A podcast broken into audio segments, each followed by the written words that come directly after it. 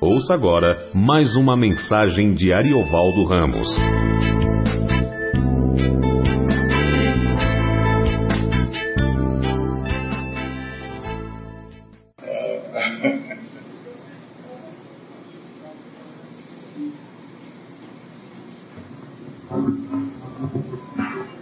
Boa noite, irmãos e irmãs, a graça e a paz do Senhor, alegria imensa. Hoje é um dia mais Hoje a gente comemora o dia mais importante da história do universo. Jesus Cristo ressuscitou. Não tem notícia melhor, não tem notícia mais profunda, não tem notícia mais transformadora. Jesus Cristo ressuscitou. É uma alegria muito grande estar com os irmãos nessa, nessa noite para a gente celebrar a vitória de nosso Senhor e Salvador Jesus Cristo isso é, é extraordinário. Extraordinário. Bom, o que eu quero compartilhar com vocês, hoje a gente vai dar uma paradinha na nossa sequência de João, é, para nos prendermos ao, ao, à celebração da ressurreição de nosso Senhor e Salvador Jesus Cristo, que é a grande notícia, a grande notícia do universo. Jesus Cristo ressuscitou. A morte foi vencida. Maior inimigo da humanidade foi derrotado. Bendito seja o nome de nosso Senhor e Salvador Jesus Cristo. Isso faz toda a diferença. No céu, na terra, em todos os lugares. Raiou uma nova esperança, é a aurora de um novo tempo, a aurora de uma nova realidade no universo. Mudou a lógica da redenção. Agora a história da redenção está sob a luz da ressurreição. Durante milênios incontáveis esteve sob a sombra da cruz.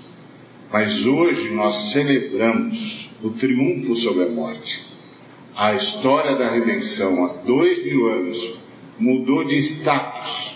Não está mais sob a sombra da cruz, mas sob a luz da ressurreição. E tudo mudou por causa da ressurreição. Então eu gostaria de trabalhar o texto de Mateus, que eu até fiz o, a mensagem de Páscoa que eu gravei. É um trecho dessa, dessa meditação que acho que até pus lá na nossa, na nosso, no nosso grupo uh, uma mensagem curtinha sobre a Páscoa, que é uma, uma, uma, um trecho dessa nossa meditação que eu já tinha, que eu me adiantei e pus lá já. Mateus 28, de 1 a 10, diz assim: No findar do sábado, ao entrar no primeiro dia da semana, Maria Madalena e a outra Maria foram ver o sepulcro. E eis que houve um grande terremoto, porque um anjo do Senhor desceu do céu, chegou-se, removeu a pedra e assentou-se sobre ela. O seu aspecto era como um relâmpago, e sua veste alva como a neve.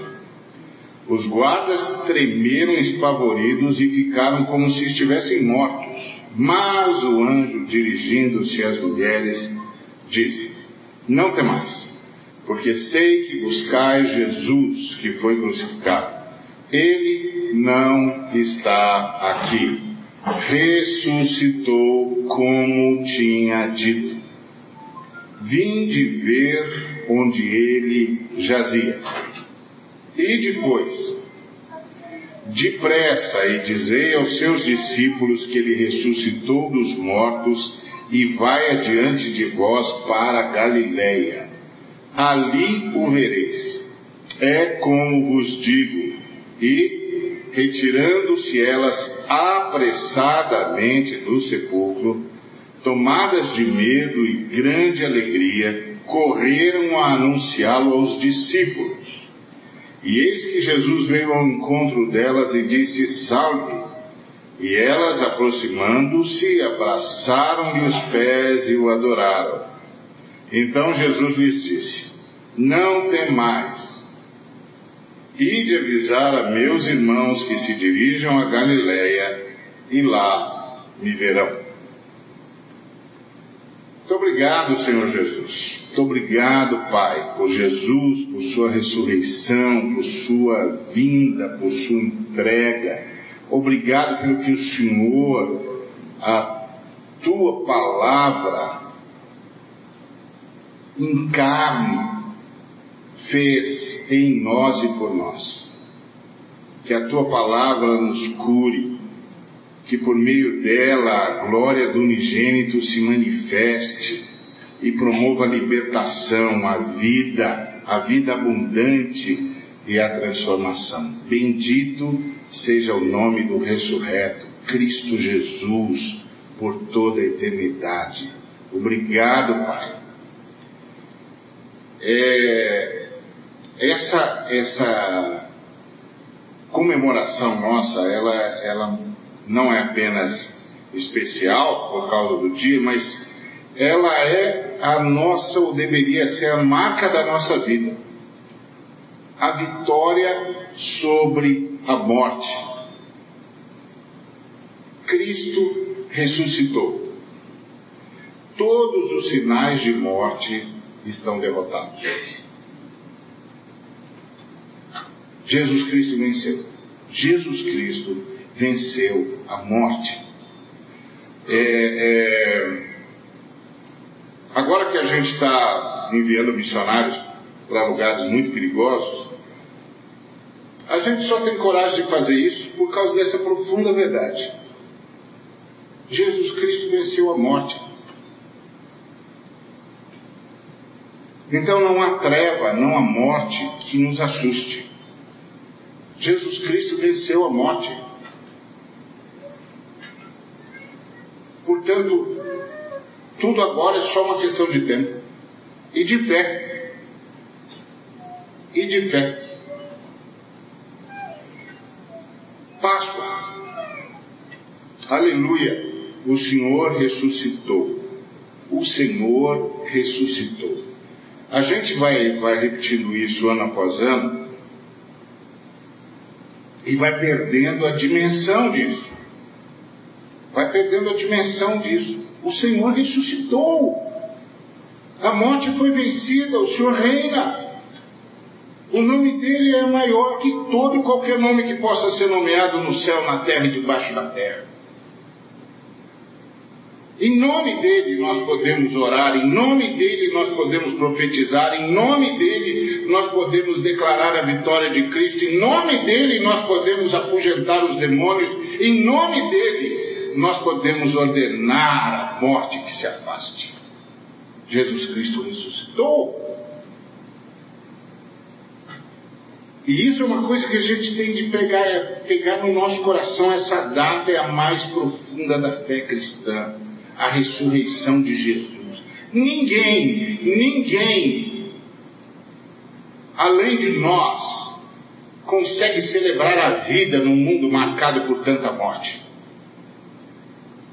Por isso, nosso, nossa postura é uma postura de esperança. De esperança. Jesus Cristo venceu a morte. Por isso, nós saímos ao encontro dos drogados. Nós saímos ao encontro dos miseráveis, saímos ao encontro dos pecadores, saímos ao encontro dos desesperados, porque nós temos vida para repartir. Nós não temos só uma mensagem para anunciar. Uma mensagem para anunciar qualquer pessoa pode ter. Nós temos vida para repartir. Vida para repartir. Quando nós oramos, a vida do Senhor passa por nós. A vida que venceu a morte vai libertar seres humanos, vai curar seres humanos, vai libertar crianças, jovens, adultos, vai revolucionar a vida. Porque Jesus Cristo venceu. Jesus Cristo venceu. Venceu a morte. E hoje nós celebramos isso. É a mais profunda das datas que a fé cristã retoma é, costumeiramente. Ela é profunda não apenas porque ela é inusitada. É inusitada. Alguém perguntou sobre a um pregador lá no, no, no Oriente é, qual a diferença entre os cristãos e os outros, já que os cristãos insistem tanto em Cristo, Cristo, Cristo, Cristo. E ele disse: a diferença é o túmulo. E o camarada disse: como a diferença é o túmulo? Ele disse: vocês têm um túmulo, nós não temos.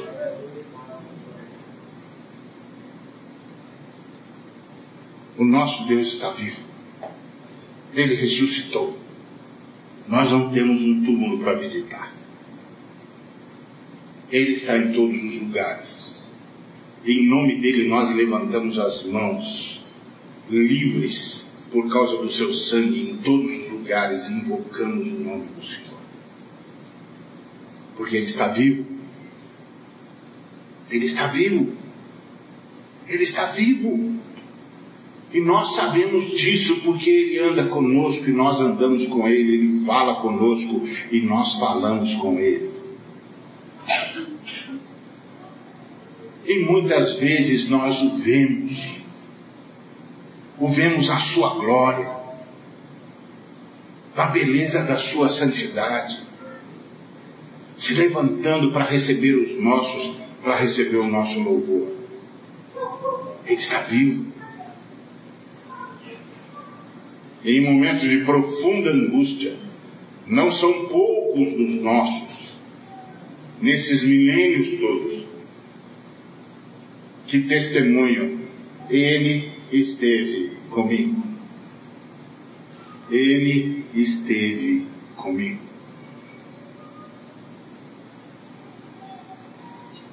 Isso é extraordinário. Então ela é profunda, porque ela é inusitada. Mas, como eu disse, ela inaugura uma nova fase na história do universo. Até a data em que o Senhor ressuscitou, todo o universo vivia sob a sombra da cruz. Eu já, já conversei com os irmãos sobre isso, a gente tem de lembrar. Tudo que aconteceu desde a criação até o Calvário aconteceu sob a sombra da cruz. Por isso, o planeta que Deus criou lá no Gênesis, é um planeta provisório. O planeta definitivo vem no novo céu e nova terra. Tudo é provisório, porque foi criado à, so, à sombra da cruz para conviver com a nossa queda, até que o Senhor destruísse toda a presença da morte no universo. Então, o Senhor já criou um mundo paradoxal. Quando a gente entrou no planeta, ele já era paradoxal.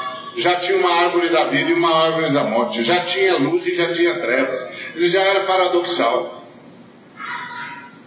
Ele era provisório. Foi criado baseado na onisciência de Deus, mas sustentado pela suficiência de Cristo criado a partir da onisciência de Deus, mas sustentado pela suficiência de Cristo, cujo sangue é efetivo de fato desde antes da fundação do mundo. Primeiro movimento na história foi anterior à nossa criação, foi quando uma das pessoas de Deus se ofereceu para ser o Cordeiro de Deus, que tira o pecado do mundo. E a suficiência de Cristo permitiu que o universo fosse criado, mantido e resgatado. Por isso, quando Jesus, quando Jesus é, expira, ele diz: está consumado. O que é que está consumado? O sacrifício que começa antes da fundação do mundo se consumou na história. Porque Jesus Cristo se transformou no ser humano que podia cumprir a lei. Quando nós traímos a Trindade, quando nós traímos a unidade divina, nós morremos. Mas nós não morremos a morte da lei. Que a morte da lei é a morte do veredito. Quando a lei condena alguém à morte, então a morte a que aquela pessoa foi condenada é o veredito da lei. Cumpra-se a lei. Então o sujeito é executado. Não, não foi essa morte que nos alcançou. A morte que nos alcançou foi um princípio ativo. Passou a funcionar em nós um princípio ativo que o apóstolo Paulo chama de a lei do pecado e da morte. Então nós passamos a existir sob esse princípio ativo. E porque nós estávamos sob esse princípio ativo, não havia nenhum de nós que pudesse satisfazer a lei. A lei nos convidou, nos, nos condenou à morte, mas não tinha nenhum ser humano que pudesse morrer a morte da lei para pagar pelo crime da humanidade. Porque toda a humanidade estava contaminada pelo mesmo princípio ativo.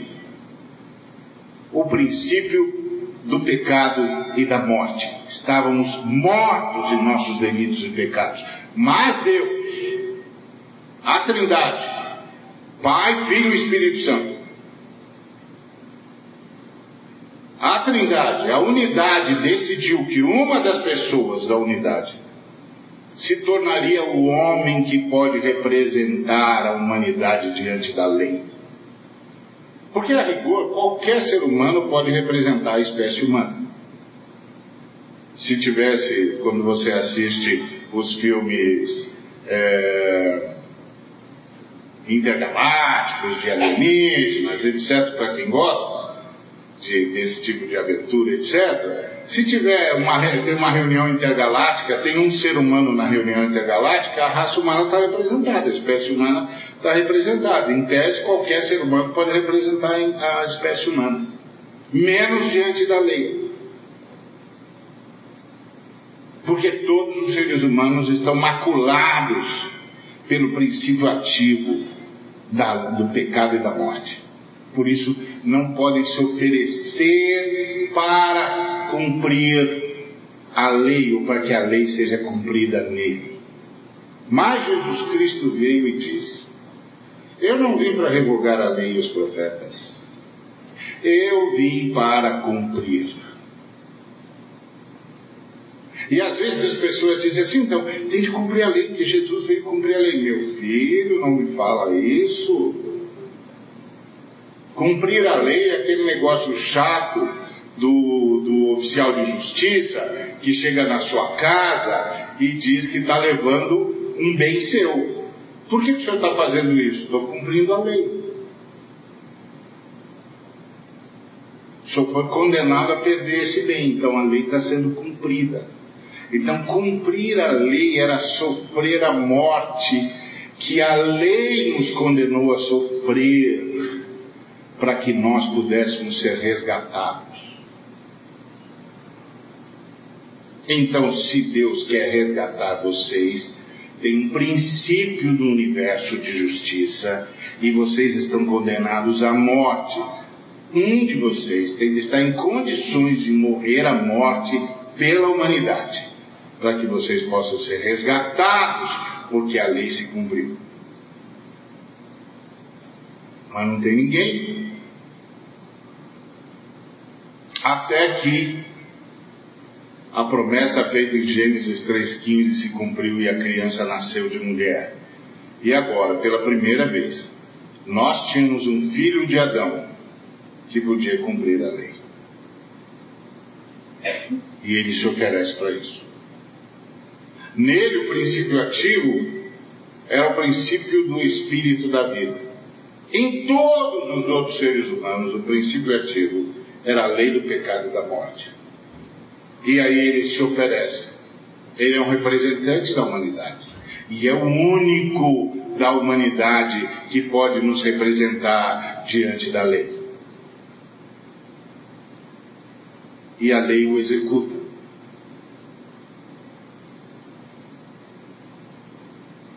E agora não tem mais nenhuma condenação sobre nós. Porque quando ele ressurge, fica claro absolutamente claro que o sacrifício dele resolveu o problema da humanidade. É esse o dia que nós estamos celebrando a ressurreição daquele que nos representou diante da lei do universo, a lei divina, o princípio divino da justiça que nos condenou à morte por causa do nosso da nossa traição. Mas nós não podíamos sequer morrer a morte da lei. Porque estávamos marcados por um princípio ativo que já era um princípio que nos tornava fora da possibilidade de satisfazer a lei. A gente não tinha o bem que a lei estava buscando. A lei estava buscando vida em troca do crime. E nós não tínhamos vida em nós mesmos. O princípio que atuava em nós era o princípio da, do pecado e da morte. Mas em Jesus, verdadeiramente Deus e verdadeiramente homem. Ele não está maculado pelo princípio da lei da morte, ele vive pelo princípio do espírito da vida e ele se apresentou como representante da humanidade diante da lei.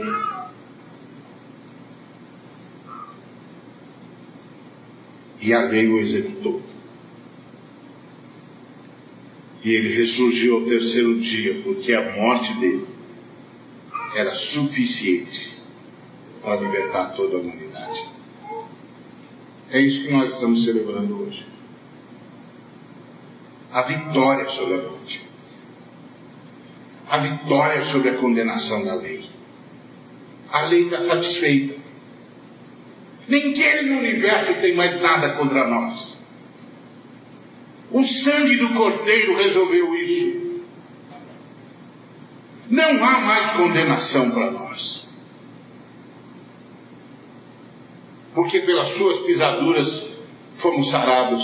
Ele levou sobre si as nossas transgressões. Bendito seja o nome do Senhor Jesus Cristo, por toda a eternidade. Então, naquele dia, as irmãs foram procurar Jesus para embalsamá-lo. Ora, vejam só.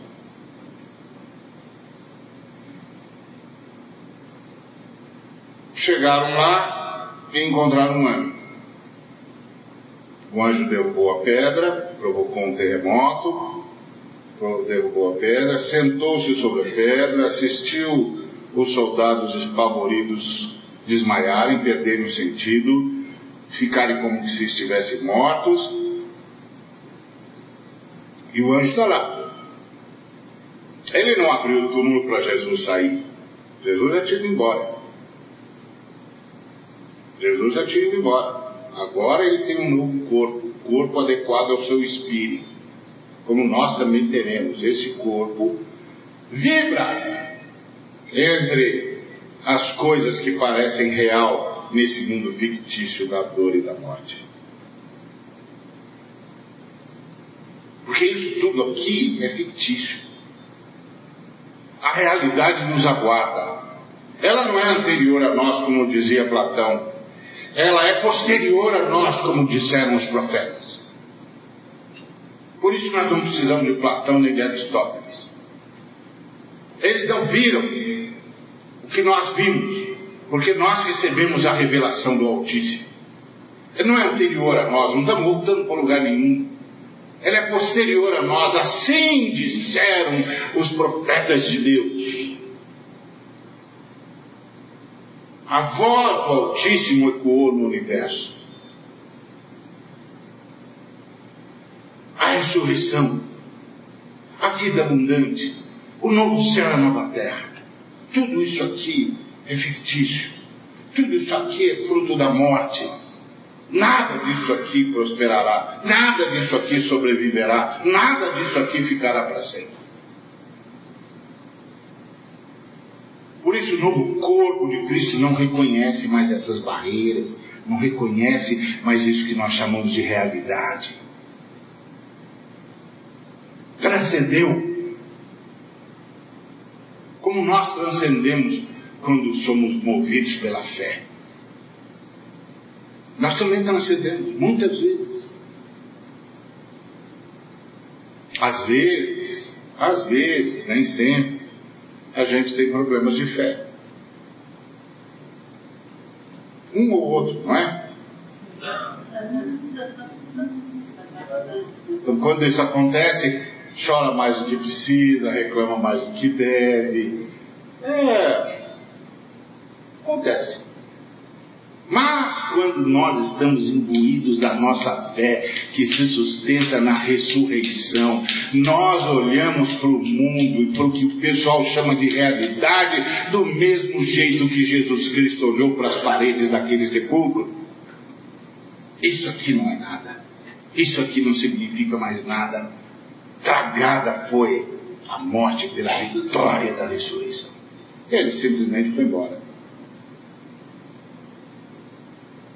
E disse para o anjo: tira a pedra, porque senão os meninos não vão conseguir acreditar, porque eles não vão poder entrar, deixa eles verem. Tira a pedra, tira, tira, tira. Sim, senhor. O anjo foi lá e fez o que Jesus mandou. Tirou a pedra, sentou em cima, ficou olhando o poderoso símbolo do Império Romano, estatelado no chão. Poderoso símbolo do Império Romano. O que, que é o Império Romano? O que, que é tudo isso? diante da ressurreição. Esse é o ponto de Jesus. E aí Jesus sai e as irmãs chegam. Houve um, um desencontro. As irmãs chegam. Jesus já saiu. As irmãs estão chegando. Mas tem muitos de nós que também somos assim. A gente está sempre chegando depois que Jesus foi embora. Alguns nem todos. E aí fala o que Jesus não falaria, não faz o que Jesus não faria. Ele já não está mais aqui, meu filho, já foi embora daqui. Aí é, é, é, é maravilhoso porque o anjo diz assim: não tenha medo. Você imagina, chega lá, a pedra está derrubada, o, o túmulo está tá aberto, e tem um camarada sentado em cima da pedra e os, e os soldados romanos, poderosos soldados romanos, estatelados no chão, o que, que as irmãs pensam? Meu pai, o que, que aconteceu aqui? Quem fez isso? O anjo, minha filha, o anjo. O anjo, minha irmã, o anjo fez isso. O anjo fez essa festa. Isso é maravilhoso. O, o Luiz Matos aí trabalha com a, com a Portas Abertas, com a Igreja Sofredora. Eu trabalhei muitos anos. Pergunta para ele quantas histórias os irmãos da igreja perseguida têm de anjo fazendo homem de boca. Pergunta para ele, ele vai contar para vocês quantas histórias que eles, os irmãos da igreja perseguida colecionam. Assim. O anjo abriu a porta. O anjo atravessou ali. O anjo disse: pode passar. Impressionante. Ressurreição. O poder da ressurreição. Aí ele disse: Eu sei que vocês estão buscando Jesus que foi crucificado. Ele não está aqui ressuscitou, como tinha dito. Gente, ele falou. Pessoal, volto daqui três dias. Ele falou, atenção, avisa os navegantes. Estou indo libertar vocês em três dias e volto.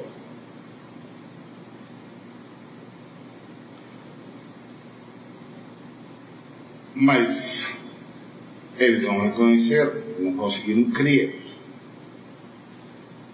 A ressurreição não é um acidente. A ressurreição é uma estratégia poderosa e vitoriosa da Trindade, da unidade divina. Um homem que vai vencer a morte por todos os homens. Por que, que o poder do diabo é a morte? Ou era? O diabo não podia matar ninguém, só Deus pode tirar a vida. É porque o diabo dizia: esses caras nunca vão sair da morte. Nunca, nunca vão satisfazer a demanda da lei. A lei nunca vai ser cumprida. Eles vão passar a eternidade sob condenação. Eles nunca vão sair. Nunca. Eles estarão sempre sob as trevas. O princípio do pecado e da morte atua dentro deles. Nunca vão sair daqui. Esses profetas, esses homens de Deus, esses adoradores de Javé, Espera eles morrerem. Eles nunca vão sair daqui. Nunca vão sair do Hades. O princípio do pecado e da morte atua na vida deles.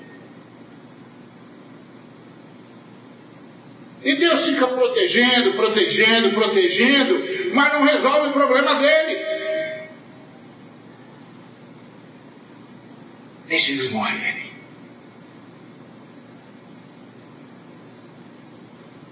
Mas aí vem Jesus.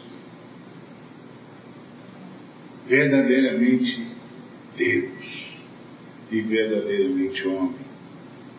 Aí vem Jesus, abriu mão da sua glória.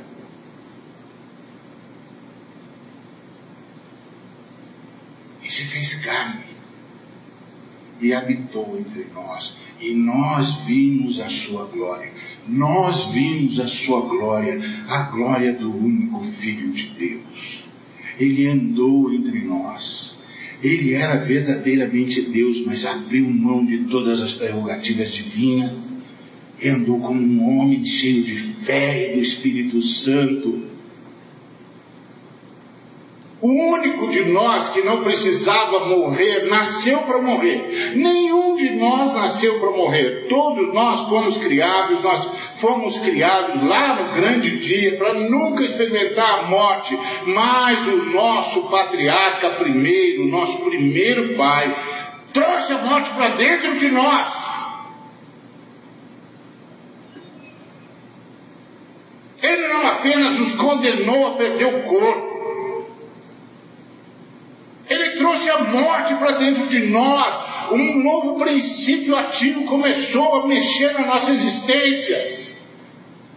Além do pecado da morte, Ele trouxe a morte para dentro de nós, por onde quer que a gente andasse, aquele princípio estava atuando em nós. E o diabo dizia: eles nunca vão sair daí, nunca. Mas ele veio Jesus. Veio Jesus. Os sacerdotes não conseguiram ver. Dois anos Jesus já estava entre nós. E aí vieram os negros do Extremo Oriente.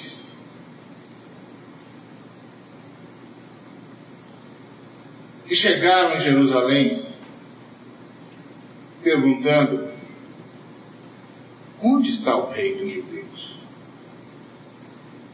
Rei dos judeus? Rei dos judeus?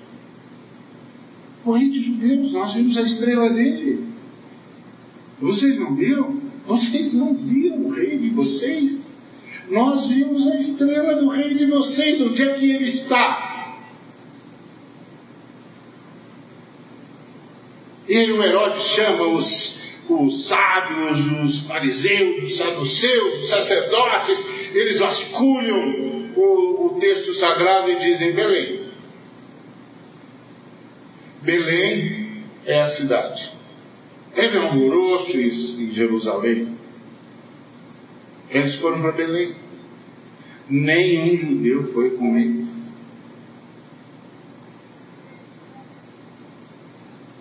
Nenhum.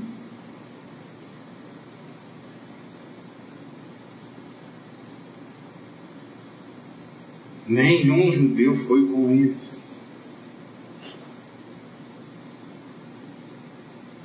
Porque eles dizem, imagina que Deus ia avisar esses homens do Oriente, esses pagãos. Avisaria a gente. Ele vem avisando, ele vem avisando. Mas eles não conseguem mais ouvir. Vem Jesus. O único homem que não precisava morrer, porque dentro dele atuava o Espírito a lei do espírito da vida, o princípio ativo do espírito da vida. O único lugar onde a morte o alcançava era no seu corpo. Ah, o seu corpo, sim. O seu corpo sofria a influência da morte do primeiro pai. Por isso que a tentação de Jesus, que o diabo fez a Jesus, foi no corpo. Uma vez estava falando com o irmão, ele falou assim, estou jejuando o jejum de Jesus. Eu falei, qual é o jejum de Jesus, irmão? Ele falou, você não sabe? Eu falei, não, mas queria saber, porque eu também gosto de jejuar, eu tenho minhas práticas espirituais para submeter o meu corpo ao espírito. Eu gostaria, a Bíblia manda fazer isso. Qual é o jejum de Jesus? Ele falou, dos 40 dias. Eu falei, mas Jesus não jejuou 40 dias? Onde é que você leu isso? Está lá para 70. Não, meu filho, ele ficou 40 dias sem comer. Isso é diferente de jejuar. O Espírito Santo diz para ele: Vamos para o deserto que você vai enfrentar o bicho. O bicho não vinha, meu amigo. Levou 40 dias para chegar. Primeiro dia não veio, segundo dia não veio, primeira semana não veio, ter, segunda, terceira, quarta semana ele não veio. No quadragésimo dia ele veio. Por quê? Porque ele precisava de, um, de uma fraqueza de Jesus para tentar Jesus. Vai tentar Jesus no quê? Vai tentar Jesus no quê? No desejo de Jesus de riqueza? Jesus vai virar para ele e dizer: riqueza? Você não tem ideia do que é isso, tem? Vai tentar Jesus o quê? No seu desejo de glória? Jesus vai dizer para ele: Glória? Você, além de perder o seu lugar no céu, perdeu a memória, companheiro. Você sabe o que é glória? Vai tentar Jesus no quê? A fome.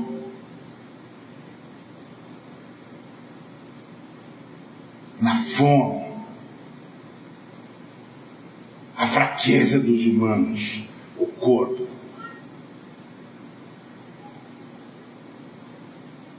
Está com fome? Fala, né? 40 dias sem comer. O que, que você acha?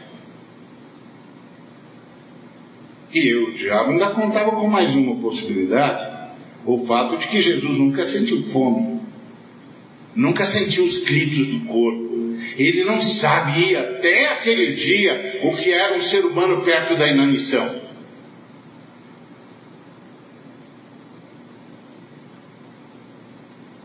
Está cheio de seres humanos no mundo perto da inanição. O sistema humano fez isso.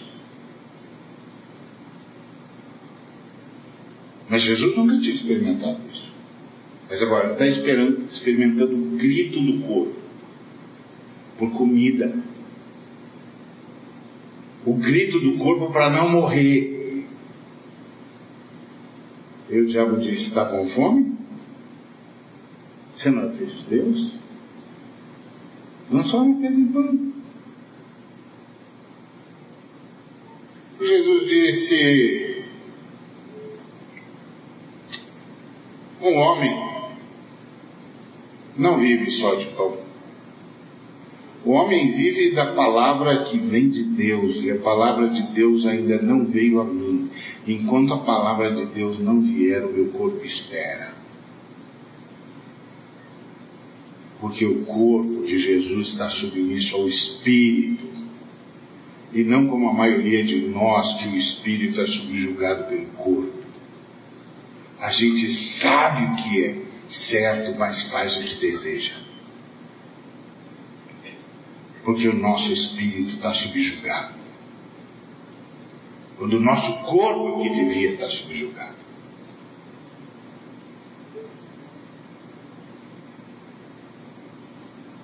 Aí Jesus disse: É, moço, não ouvi a voz, não ouvi a voz que eu obedeço, não. Eu só ouço, só obedeço uma voz, ela não chegou ainda. Enquanto ela não chegar, meu corpo espera.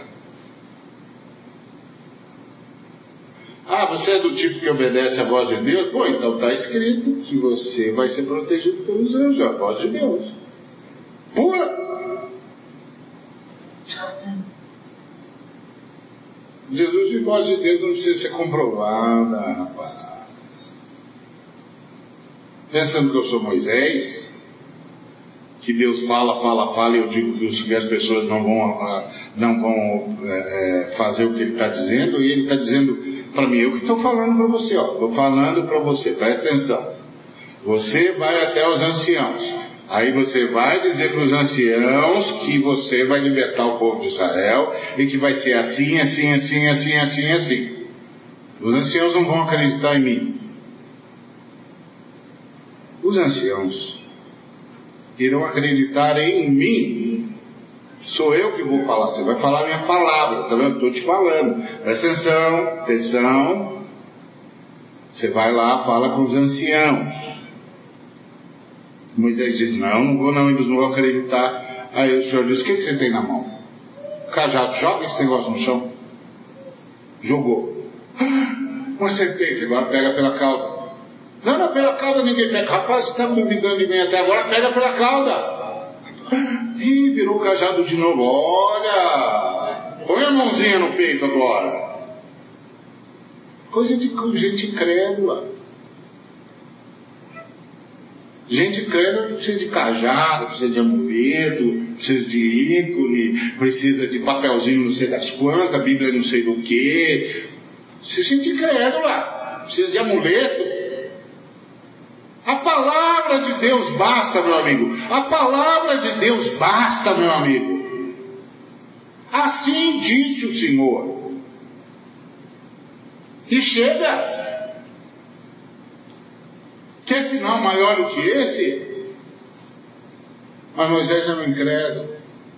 Aí Jesus disse pro, pro, pro bichão lá: Não sou Moisés aparecer. Está falando com o libertador errado. É.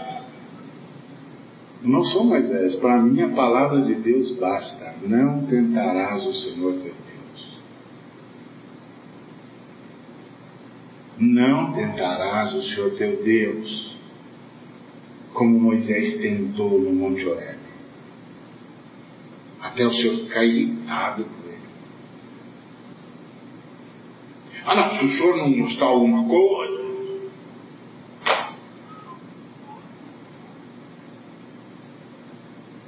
Isso, o nome disso é incredulidade. Incredulidade.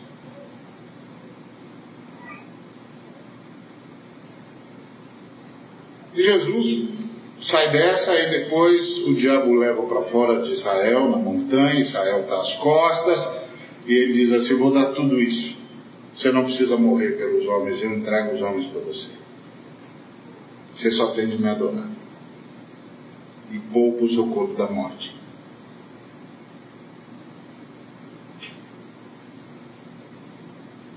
E o diabo estava lá de costas para Israel, porque Israel era a única nação que não pertencia ao diabo. Todas as outras pertenciam.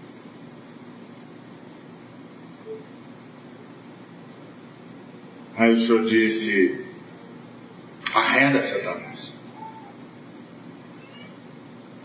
Está escrito: só ao Senhor teu Deus prestarás culto. Ouve Israel, o Senhor nosso Deus, a unidade eterna, é o único Deus que há. Amarás, pois, o Senhor teu Deus de todo o teu coração.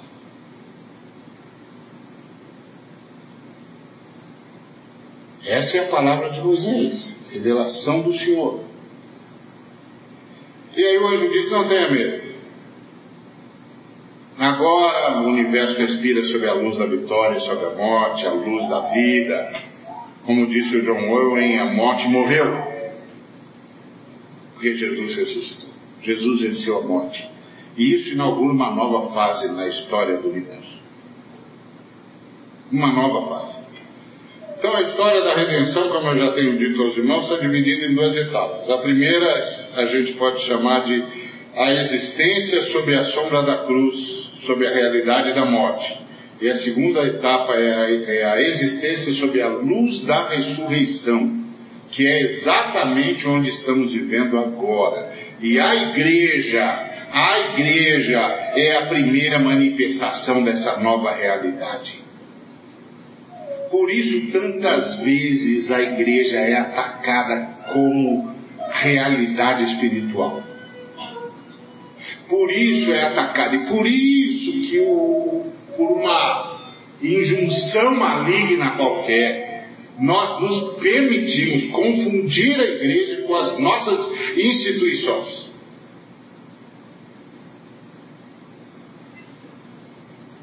Uma vez o colega me disse assim, ah, aquele, aquele camarada mudou de igreja. Eu falei, isso é impossível, mano. Ninguém muda de igreja. Muda de instituição. Só tem uma igreja. Como é que ele pode mudar de igreja? Que outra que tem? Quantas igrejas você acha que o Senhor vai levar no arrebatamento? Quantas noivas você acha que Jesus tem? Você acha que Jesus é um polígamo? Não, não, claro que não, pastor. Então, o que, que você está falando? Só uma igreja, meu amigo. Só uma igreja. Uma igreja lavada e comprada pelo sangue do Cordeiro. Só uma igreja. Com várias manifestações locais. E às vezes, em algumas manifestações locais, o pastor esquece que é certo. Aí, paciência. Aí tem que esperar o chicote de Jesus e, e, e a gente se puder, espera na, na manifestação na esquina. Fala, irmão, você vai me desculpar, mas você vai no chicote da vindo e eu vou ficar na outra. Estou mudando para Filadélfia. me desculpa, mas eu estou indo para Filadélfia, porque esse negócio aqui está ficando feio e você não ouve nada de ninguém, estou indo embora. Porque não é possível.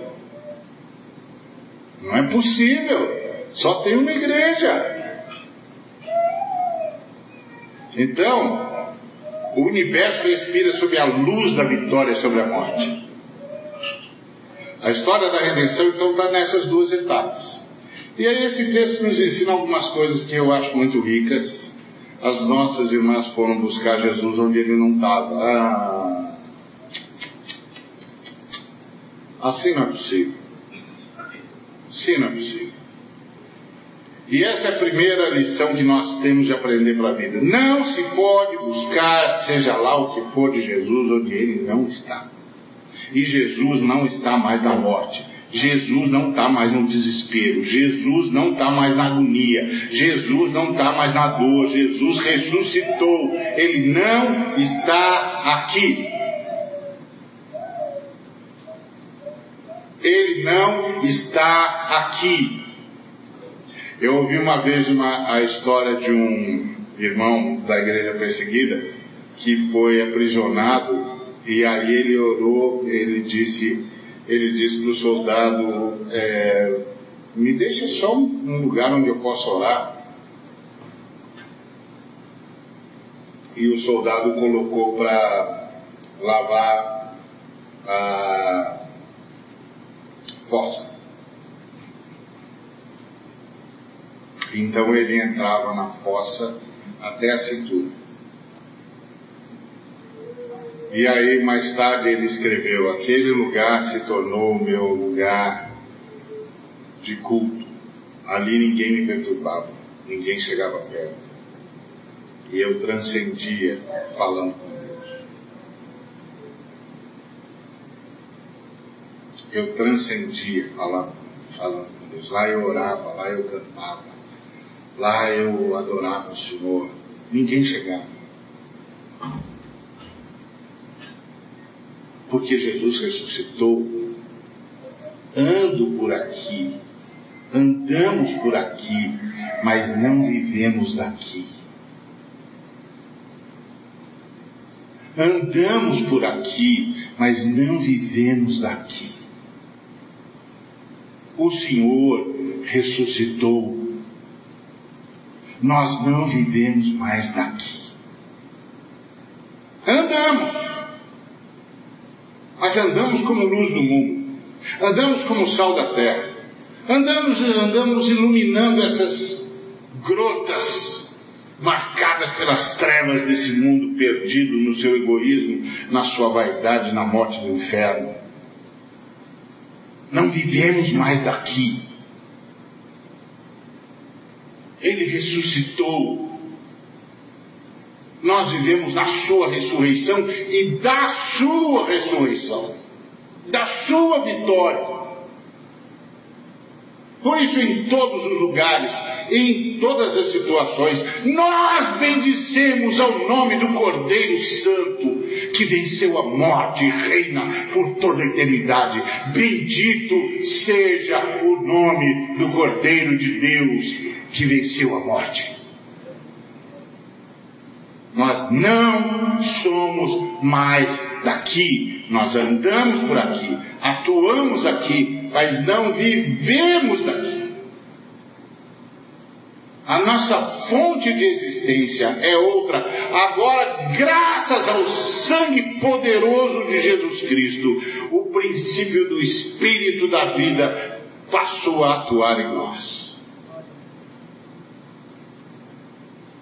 Nós ainda temos os resquícios da morte no corpo, e os resquícios da morte no quadro mental que nós formamos a partir de inputs, de informações equivocadas que vieram da nossa cultura, que vieram da nossa família, que vieram do nosso corpo. Então nós ainda ficamos lutando conosco mesmo.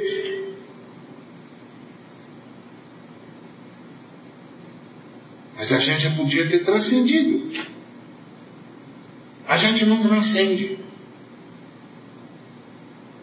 Então ficamos presos, presos a esses conceitos malignos que as nossas famílias trazem por gerações. Tudo mentira, isso é mentira. Jesus Cristo ressuscitou, Jesus Cristo venceu. Todos os homens são iguais, todos os homens são amados, todas as pessoas são amadas pelo Senhor. O Senhor quer a bênção de todas as famílias da terra, todas as famílias da terra. Ele disse ao patriarca: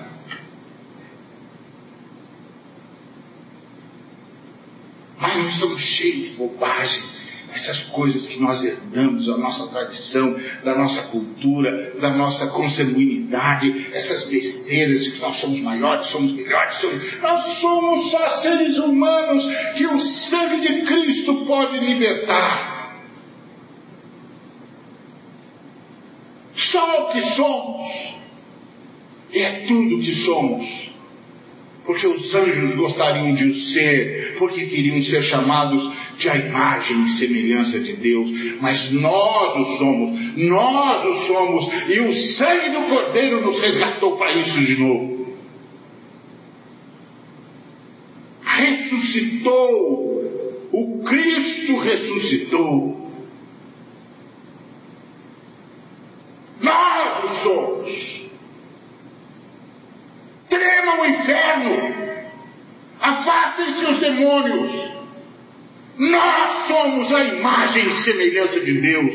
O Espírito de Deus habita em nós, porque Jesus Cristo ressuscitou. Essa é a ressurreição de Jesus, nosso Senhor, nosso Deus.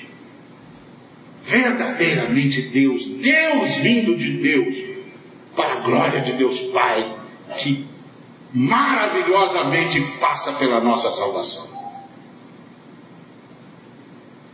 Que coisa maravilhosa que a glória do Pai passa pela e pela sua salvação, pela formação da igreja. Que coisa extraordinária!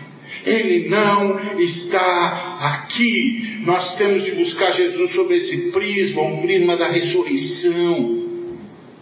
Não importa a dificuldade, a enfermidade, não peça para Jesus vir ao lugar da sua dor, Peça para Jesus levá-lo para o lugar da sua ressurreição. Para que você possa transcender, para que você possa ver sobre outro prisma, para que você possa glorificá-lo, enquanto o poder dele liberta você dos resquícios do inferno. Não clame para ele vir para a morte. Ore para que Ele o leve totalmente para a vida. Transcenda, amado. Transcenda. E nós transcendemos quando o nosso coração explode de louvor, explode de gratidão, explode de gratidão. Bendito seja o Deus que nos libertou do inferno e que agora tira o inferno de dentro de nós. Jesus Cristo ressuscitou. Essa é a lição que nós aprendemos com as nossas irmãs. Não permitamos que os resquícios da morte empanem a glória da ressurreição. Não permita. Como disse aquele irmão que vivia daquela situação degradante. Eu transformei esse lugar num templo. Pela presença poderosa do Senhor.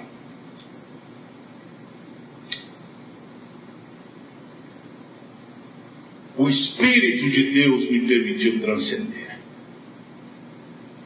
Transcenda. Veja as coisas do alto da montanha. Suba onde está Cristo, porque você já está em Cristo. Onde você pensa que nós estamos? Você já está em Cristo, olha a partir dele. O Rei dos Reis, o Senhor dos Senhores, o Salvador da humanidade. Transcenda. E aí, o Senhor vai mudar tudo? Ao invés de chamar Jesus para o lugar da morte, peça a Jesus que o leve para o lugar da ressurreição. Acredite, a ressurreição de Jesus vai afetar a sua vida. É só uma questão de tempo. Os resquícios da morte não significam nada. Jesus não está aprisionado mais no túmulo. Não vá buscar Jesus no túmulo. Não vá buscar Jesus no sepulcro, ele não está lá. Acredite na vitória de Cristo. É interessante que Jesus se aproxima das irmãs e diz: Salve, salve. Não tenho medo. E esse talvez seja o nosso maior problema. Do que, que nós temos medo? Nós temos medo da vida, nós estamos tão acostumados com a morte que nós temos medo da vida.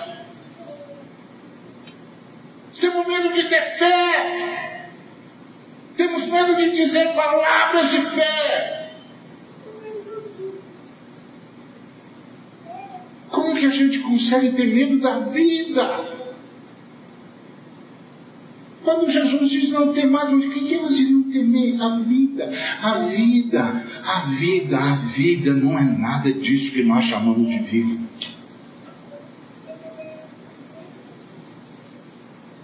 Não é nada disso que nós chamamos de vivo. Não é nada disso que nós chamamos de alegria. Não é nada disso que nós chamamos de felicidade. Nossos olhos são olhos contaminados pela morte. E aí a gente fica com medo da vida. E as pessoas também ficam com medo dos vivos.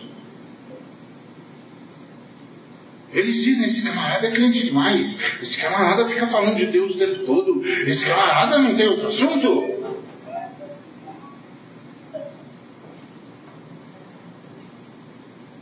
Esse camarada é alegre demais. De onde esse cara tira essa alegria? Esse camarada, para ele tudo tá bom. O cara é esquisito. Está sempre com uma música nos lábios, um cântico, uma gratidão, uma palavra de esperança. Ele não é um alienado, ele só não vive mais daqui. Ele sabe o que está acontecendo, mas ele não vive mais daqui. Por isso ele pode ajudar as pessoas daqui sem contaminar-se com isso aqui. Ele não vive mais daqui. E as pessoas não conseguem entender, porque as pessoas não entendem a vida. Também pudera. É com a morte dentro de si. Como é que vai ver a vida?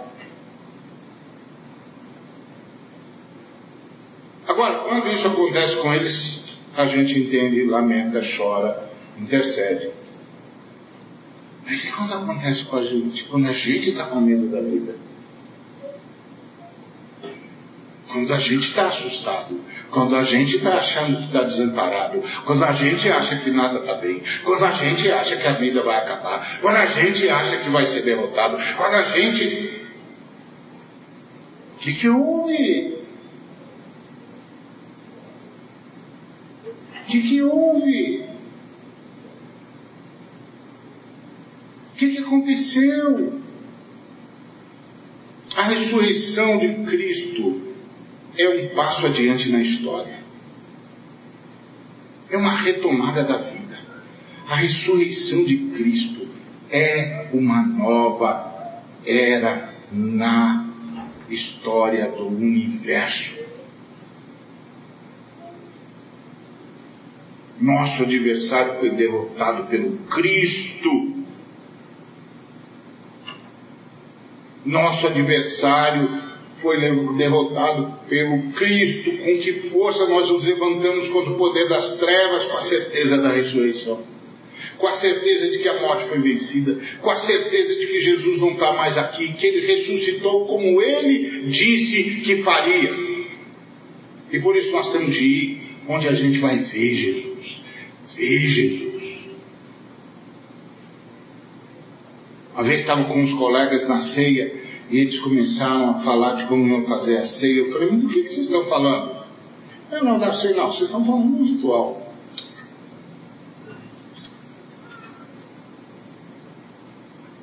Vocês precisam ver Jesus.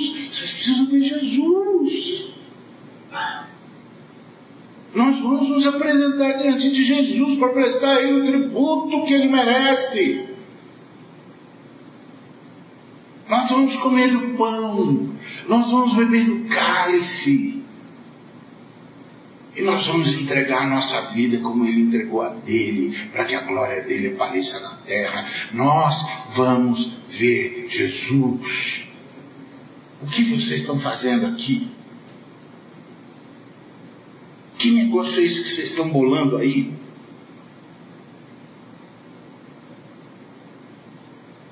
Isso aqui não é uma religião, não. Isso aqui não é uma sucessão de tarefinha para fazer.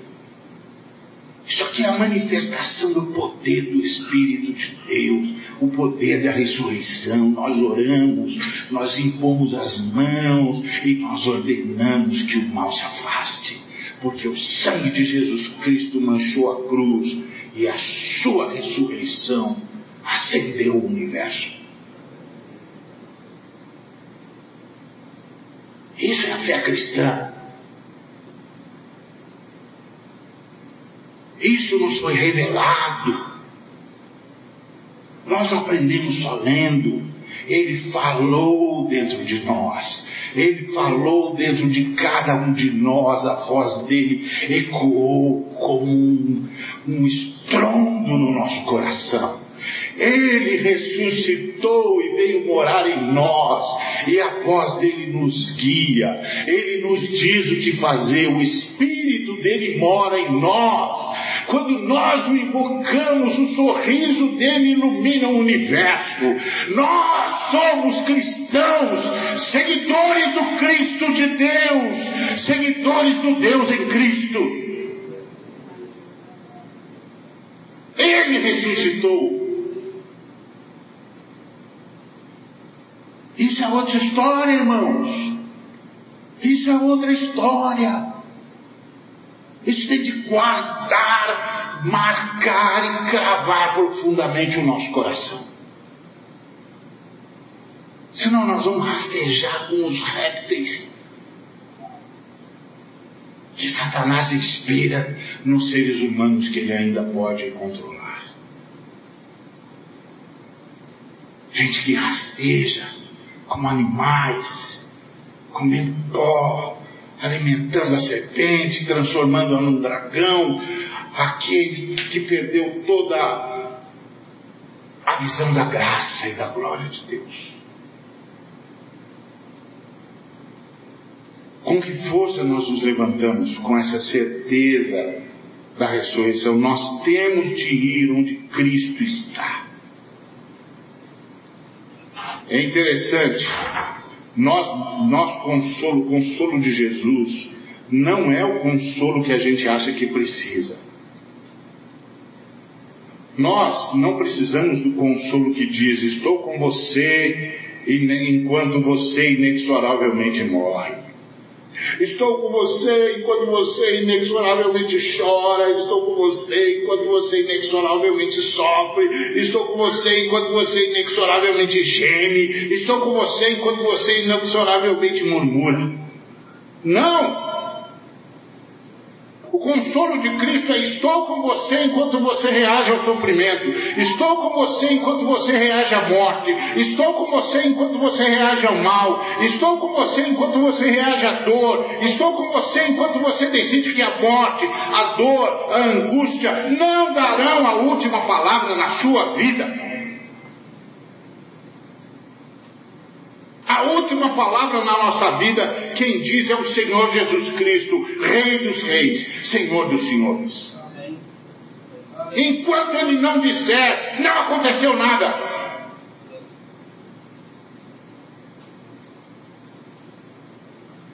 Nós somos cristãos, lavados pelo sangue, habitados pelo Espírito Santo.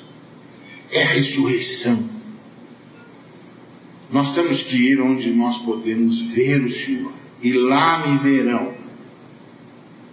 O que nos conduz a esse lugar, irmãos, é o louvor. O que nos conduz a esse lugar, irmãos, é a certeza da ressurreição de Jesus. O que nos conduz a esse lugar, irmãos, é a certeza da nossa ressurreição. O que nos conduz a esse lugar é a certeza de que a vitória de Cristo é a vitória da humanidade que a morte foi tratada pela vitória, como foi o grito do apóstolo Paulo. Jesus muda tudo. Muda a Galileia. Galileia agora não é mais a terra maldita. A Galileia é onde o profeta de Nazaré se revelou o Filho de Deus. De onde ele saiu para vencer a morte, para colocar a ridículo todo o inferno, todas as obras da maldade, das trevas. Por isso, o diabo treme quando nós nos ajoelhamos.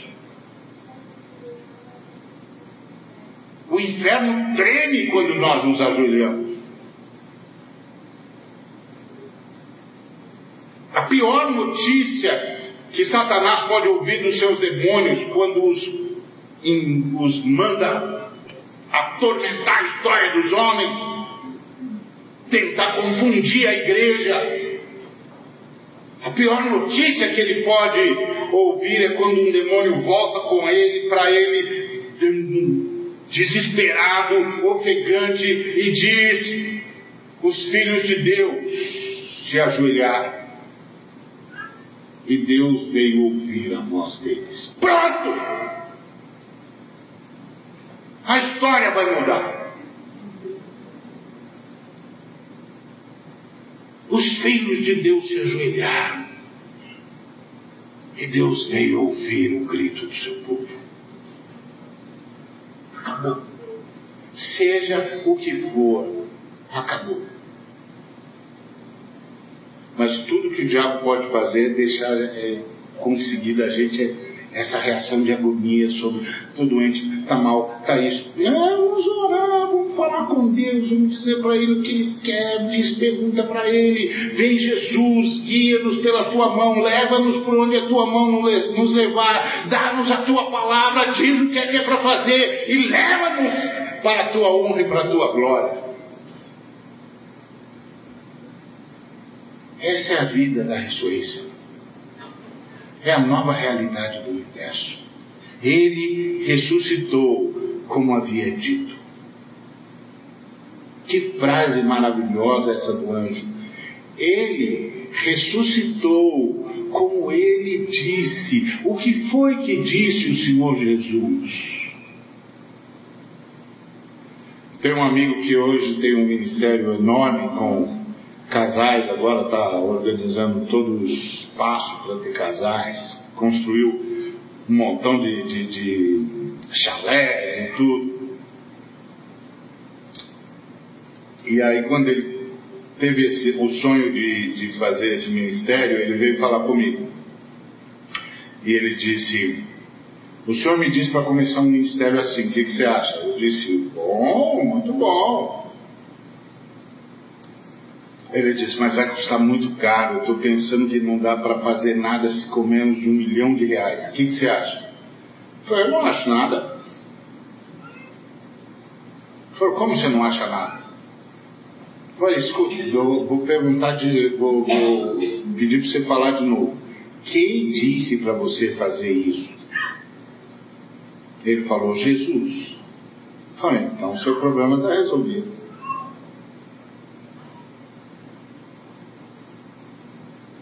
Se foi Jesus quem falou, o seu problema está resolvido. Ele vai conduzir você pela mão e vai mostrar para você os caminhos e vai dizer para você a forma. Não é mágica, não. Ele vai levar você pelos caminhos que os homens andam, mas sobre a vitória dele. Ele não vai levar você pelo caminho dos anjos. Ele vai levar você pelo caminho dos homens, porque nós somos homens. Mas vamos, você vai andar sobre a vitória dele e não sobre a derrota dos homens caídos. Então seu problema está resolvido.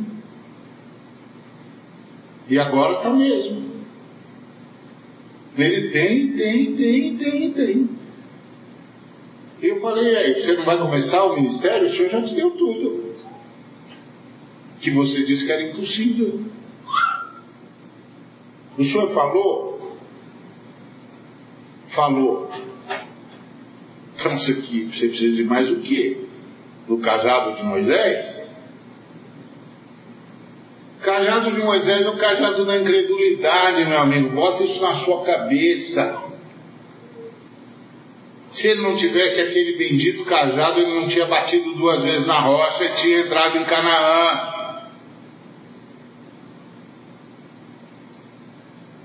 Presta atenção, homem. Lê a Bíblia. Não lê o que você acha da Bíblia. Lê a Bíblia. Mas é o medo da vida.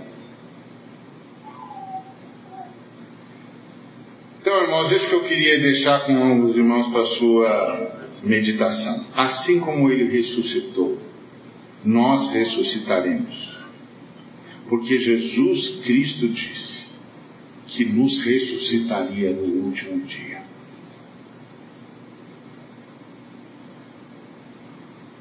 nos ressuscitaria no último dia. Uma vez eu vi um irmão cego dizer: é, se eu não for encontrar com o Senhor antes do, do arrebatamento, Ele vai me curar da minha cegueira para eu, eu ser arrebatado. Aí o meu irmão falou assim: Como? Ué, se eu for participar do, do arrebatamento, ele vai me curar da cegueira para eu ser arrebatado. Então eu sei que isso aqui eu vou, vou eu vou deixar de ter a, a, daqui a pouco. Aí o irmão disse assim: Por que, que você está dizendo isso, irmão? Ele disse: Porque está escrito que todos os olhos o verão.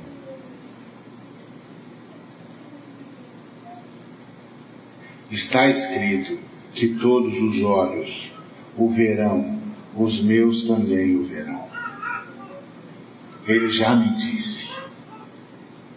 No grande dia, meu filho, quando eu vier em glória para buscar os meus, todos os olhos me verão. Está vendo? Isso é ler a Bíblia. Isso é ler a Bíblia. E é por isso que nós oramos. É por isso que nós oramos. E é por isso que nós temos visto tantos milagres. Porque ele ressuscitou, ele ressuscitou, e enquanto ele não disser, nós estaremos de joelhos. Porque nós sabemos a quem honramos, nós sabemos a quem servimos, e nós sabemos qual é a única voz que o universo obedece. Não importa o que façam os escravos de Satanás. Não importa quanto Satanás movimente nos seus escravos para adorarem-no, ele está derrotado. O sangue de Jesus Cristo manchou a cruz e ele ressuscitou ao terceiro dia. Não há, não há como derrotar Jesus mais. Não há. A história, a ressurreição de Jesus ressignificou tudo. Até a Galileia. Galileia antes era a Galileia dos gentios, agora é o lugar onde nós vamos nos encontrar com o ressurreto. Fala para os meus filhos irem, os meus discípulos irem uh, me encontrar que eu estou indo é, adiante deles para Galiléia. A Galiléia não é mais a Galiléia dos gentios, agora é a Galiléia de Jesus de Nazaré. Verdadeiramente Deus, verdadeiramente homem. O profeta de Nazaré. E ninguém, todo mundo dizia, não vem nada de Nazaré, Deus veio de Nazaré. Porque Deus escolheu o que não é para envergonhar o que é. É assim que Deus faz. Porque o poder de Deus se aperfeiçoa na nossa fraqueza. O poder de Deus se aperfeiçoa na nossa impossibilidade. Para que a glória seja só dele e de mais ninguém. Bendito seja o nome de Jesus. Jesus Cristo ressuscitou. Bendito seja o nome de Jesus.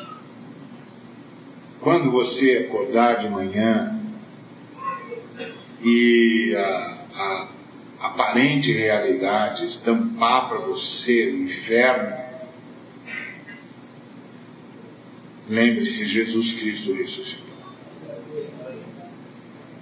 Quando as notícias vierem a você carregadas de angústia, de dor, lembre-se, Jesus Cristo ressuscitou, por isso você pode se levantar contra a morte, você pode se levantar contra a angústia, você pode se levantar contra o desespero, porque Jesus Cristo ressuscitou, você pode se levantar contra o inferno, com a igreja, com a igreja, com a igreja. Não caia na esparrela do individualismo não caia na esparrela do individualismo. Nós não nascemos para viver, nós nascemos para conviver. Não caia na esparrela do individualismo. Não acredite que nós podemos viver sozinhos. Não acredite nos super-homens. Jesus Cristo é o Jesus Cristo da igreja, da comunidade dos salvos, dos filhos de Deus. Bendito seja o nome do Senhor. Vamos orar. Obrigado, Senhor, por tua misericórdia e bondade. Obrigado, Pai pela ressurreição de Jesus. Obrigado pela ressurreição. Obrigado pela ressurreição. Obrigado pela vida que agora está em nós, pela presença poderosa do Senhor Espírito Santo, que vive em nós e que nos faz ouvir a voz do Senhor, nos faz sentir os movimentos do Senhor Jesus e sermos guiados pela Sua própria mão. Obrigado, Senhor. Obrigado, Senhor. Obrigado, Senhor. Visita cada um dos meus irmãos. Repreende toda enfermidade, toda dor, toda angústia. Leva-os para a ressurreição. Visita os corações cansados, doloridos. Leva-os para a ressurreição. Visita os corações doridos. Ouve as palavras mal faladas que saem da nossa angústia e converte-as assim como nos convertes a ti, em louvor ao teu santo nome, em honra a Jesus Cristo, em louvor ao ressurreto. Bendito seja o teu santo nome. Nós nos unimos à grande congregação, ao lado dos grandes anjos e arcanjos, porque só nós entramos no Santo dos Santos, e hoje nós entramos no Santo dos Santos para dizer santo nome de eternidade em eternidade. Nós não nos cansaremos até que todo joelho se dobre e toda língua confesse que o Senhor Jesus, o Cristo, nosso Salvador, é o Senhor para a glória de Deus Pai. Recebe nossa gratidão, nosso tributo, nosso louvor. Recebe a nossa adoração ao